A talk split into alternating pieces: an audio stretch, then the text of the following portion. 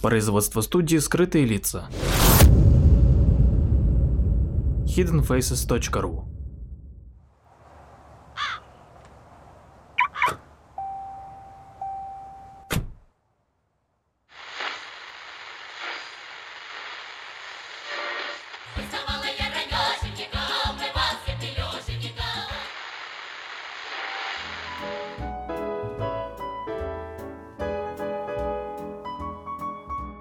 Добрый день, дорогие слушатели. А, с вами программа Эйлер Россия и, собственно, сам Эйлер.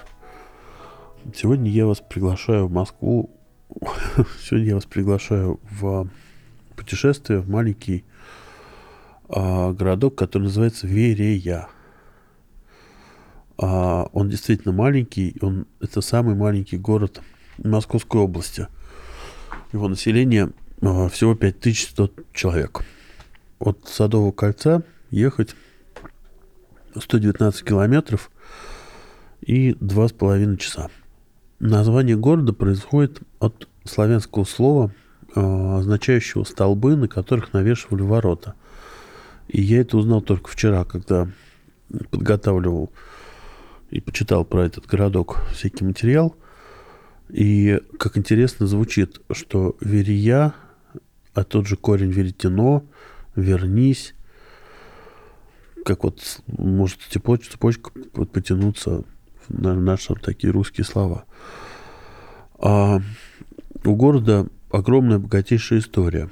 Несмотря на свой маленький размер, в нем побывали и фрицы, значит, немцы, и французы, и литовский князь Ольгерт, и татарский хан а, все они прошли сюда войной.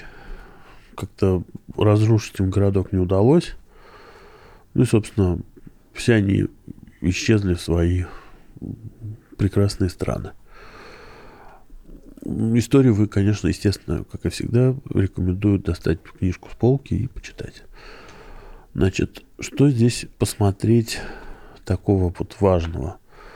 Ну, это, естественно, собор Рождества Христова – который построили в XVI веке.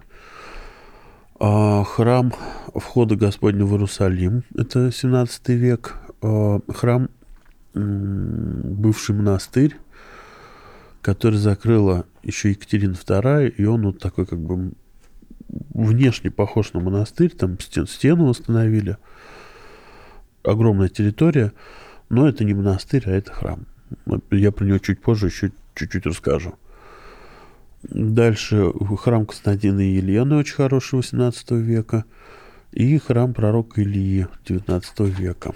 В центре города находится несколько таких старых, хороших, красивых построек. И, конечно, самое бросающееся в глаза – это торговые ряды 19 века.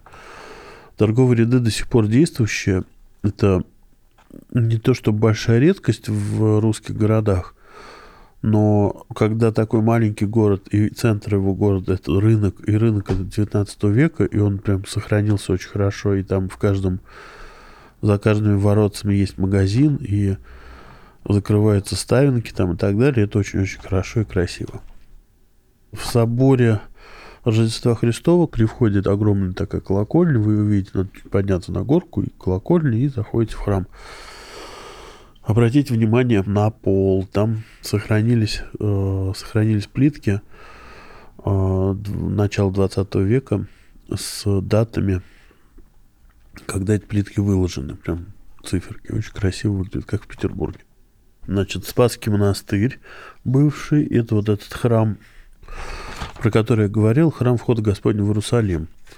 Стоит на высоком берегу э, реки Братвы.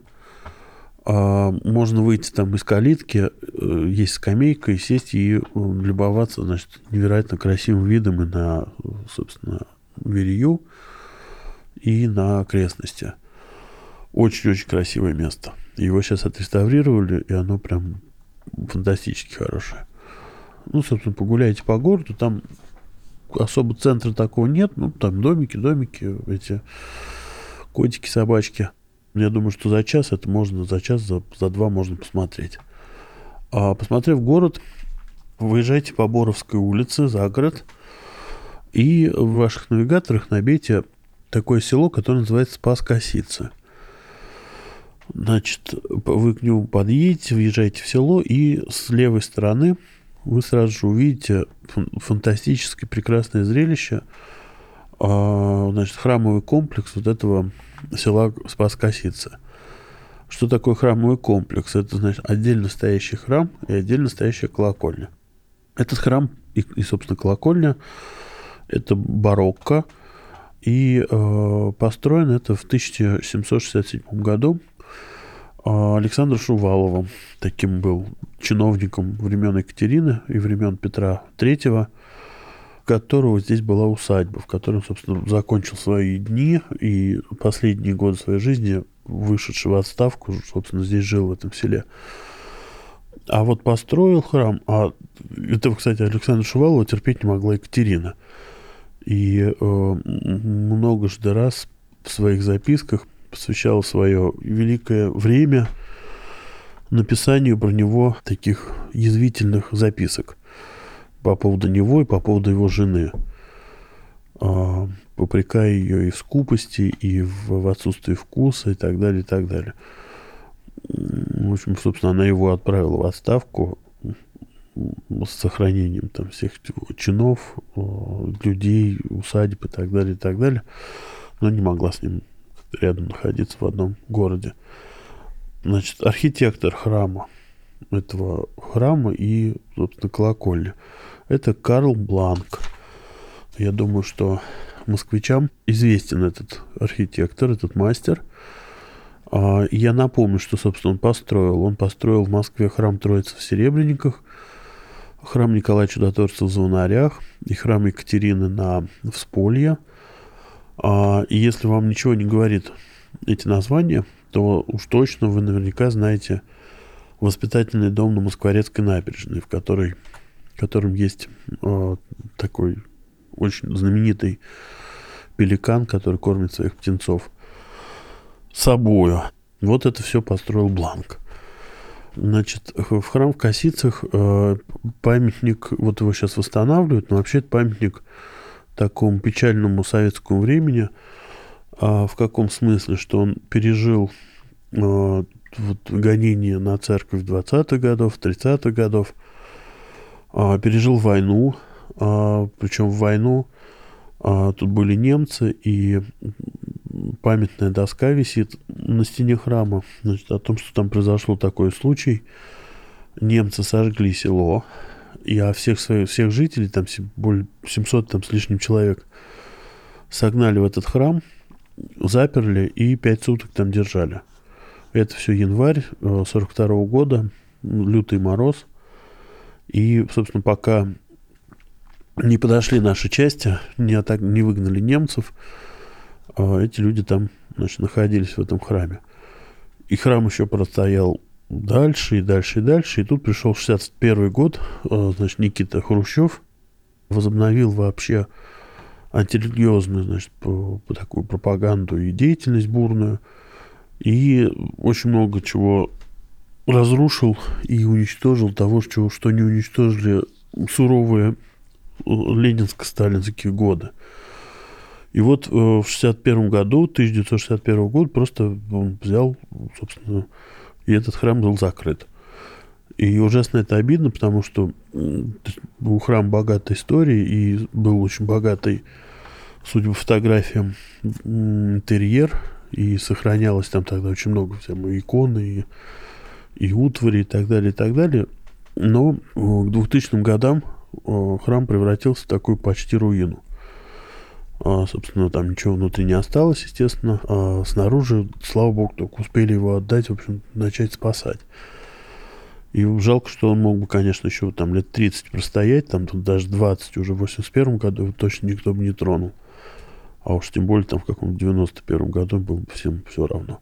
Ну, такой памятник.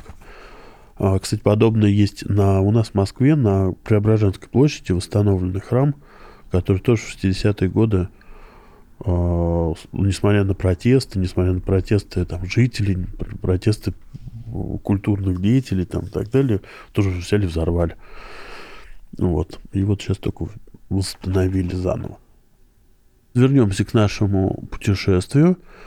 И да, я вот в этих спас-косицах, вот в прошлом году были еще открыты под колокольней такой проход, в который как попадаешь, ощущение, как будто в каком-то старой Праге или в каком-то итальянском старом городе. Такой вот, ну, если попадете, то поймете, о чем я говорю. А, значит, возвращаемся на дорогу и, не разворачиваясь, просто едем прямо-прямо по дороге. И а, следующий наш а, пункт – это небольшое село, которое называется Благовещение. И прямо у дороги стоит э, невероятно хорошенькая, такая достойная э, значит, мастера Пиранези руина храма Благовещения. И если вы поедете прямо сейчас, вот когда свежая такая ярко-зеленая листва, дело в том, что храм сам построен из красного кирпича, такого ярко-красного, старого такого кирпича. И сейчас он руинирован, а, то есть ну, внутрь можно попасть, но как бы вид такой, как руинка. И он весь заросший э, деревьями, травой там и так далее. Но эти деревья, когда яркая вот эта листва, майская, июньская, и когда в сочетании вот с этими э, ярко-красными такими стенами, очень красивый и фантастический контраст есть там чем полюбоваться, пофотографировать, порисовать там и так далее. Вот, и, собственно, по этой дороге, никуда не сворачивая, можно вернуться в Верею и, собственно, обратно. Рядом, совсем недалеко, находится Боровск. Если помните мою передачу про Боровск, если есть желание и время, там, можно сгонять в Боровск. И, собственно, дальше там рядом, совсем недалеко, Калужская область, уже и Калуга, но это уже совсем другая история. Вот, спасибо за внимание. Всем хорошего, хорошего путешествия.